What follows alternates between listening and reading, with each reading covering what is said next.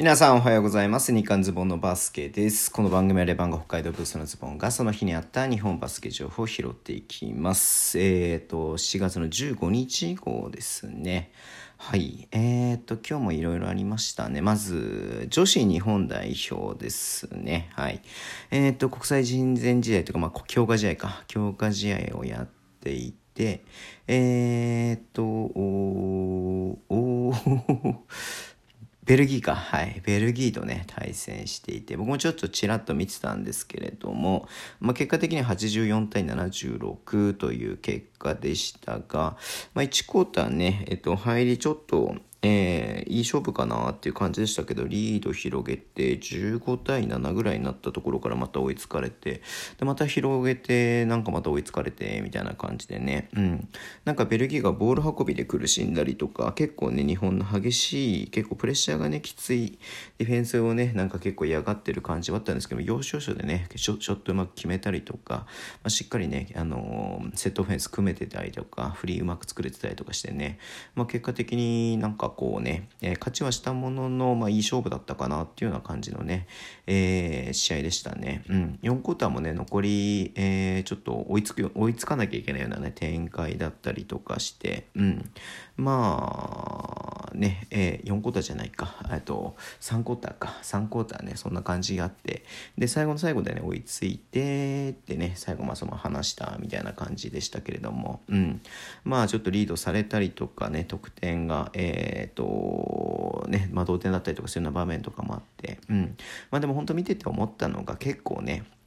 女子ってあのプレータイム偏ったりとかするじゃないですか、うん、代表だとしてもね。でもかなり、えーと、プレータイムいろんな人に与えて、えー、まあ、なんか試してるなっていう感じが見て取れたんでね、まあ、勝ち負けもちろんね、えー、勝てばいい勝てば勝つに越したことはないですけれども、うん、勝ち負けだけでなくね、えーと、なんかいろいろとオリンピックに向けて試してたのかなっていうのが見て取れるような、まあ、試合だったなっていうふうに見て思いました。はい。で、えー、B リーグの方ですけどまずねスタッフ関係で言いますと、えー、新潟でね、ヘッドコーチやっていました、福田さんがね、えー、茨城ロボッツのアシスタントコーチに就任ということですね。うん。まあ、福田さんもね、ちょっとどうなっちゃうのかな。まあ、ひとまず対談ということはね、発表になっていましたけれども、うん。えー、アシスタントコーチでね、まあ、茨城に行くということで、はい。えー、もう本当に良かったなっていうふうには思っています。うん。なんかキャリアがね、変なことにならなければいいなというふうには思っていたんですけれどもね。はい。えー、まあ、そうね、リチャード・グレスマンっていうね、素晴らしいヘッドコーチの下でね、まあ、アシスタントコーチってことで、やるというのはね、本当に素晴らしいことだなっていうふうには思うので、うん、ね、えー、また心機一転頑張ってほしいなっていうふうに思っています。はい。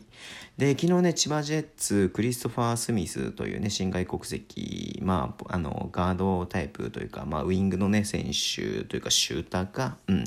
ね、選手をね、獲得したっていうね、話をしたかと思うんですけれども、えー、なんとね、もう今日、えー、リリースが出まして、3人目の外国籍ですね、えー、アメリカ人のね、えー、ジョン・ムーニーというね、選手を獲得しました。はい。まあ、直近はね、NBL で、えー、やっていてね、うん。まあ、馬場雄大ともね、対戦とかもしてましたんで、もしかしたら見てた人とかもいるかなと思うんですけども、32分の出場で17得点、11リバウンドっていうことでね、まあ、しっかりやっぱりリバウンド取れるね、選手をね、獲得してきて、はい。えー、オール NB NBL、NBL ファーストチームってことなんで、うん。まあ、リーグの中でもベスト5に選ばれるようなね、選手っていうことなんで、まあ、これはすごい補強だなっていうふうに思いましたけれども、昨日のね、クリストファー・スミスもね、すごいなんか、えぐい確率でスリー決めてきますし、まあ、ビッグマンとしてね、まあ、あの、ね、えー、言うても比江島誠が試合にね、全く出れなかったっていうね、レベルの、はい、あのー、オーストラリアリーグでね、はい、ベスト5を取るような選手なんでね、いや、これはちょっとね、やっぱ強いよね、千葉ってなるなっていうのはね、まあ見て取れるとは思いますんで、うん。まあ、ちょっと楽しみにしたいなっていうふうに思っています。はい。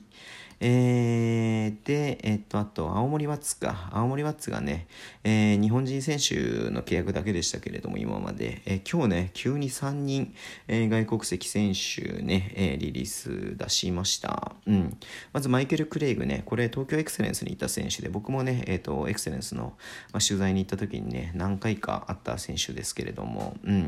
なんかね、えっ、ー、と、最初来た時すごい太ってるというか、なんか体がね、重そうな感じがあったんですけどしっかり仕上げてきてね、結果的にあれかな、アシスト王となんか、えー、MVP じゃない、ベスト5とかにね、入るような、えー、活躍になりましたね。うん。が、まあ B2 でやるということですごく楽しみだなっていうふうに思ってます。はい。で、あと、鹿児島からね、レレ、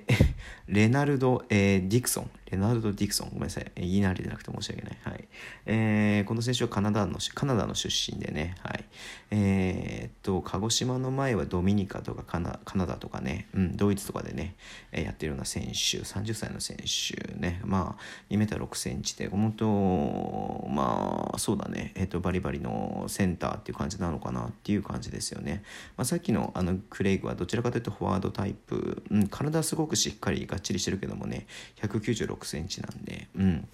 まあ、あの、まあ、体の割に器用な選手だなっていうような感じがありますよね。はい。で、新外国籍で、えー、ライアン・リチャーズという選手を獲得しました。はい。えー、この選手は2メートル13センチ。これもバリバリのセンターっていう感じですよね。えー、直近はアンゴラでやっていて、その前はイギリス、ベルギーみたいな感じでね、もともとイギリス出身の選手なんで、まあ、ユーロでね、多くやっていたっていうような選手ですね。はい。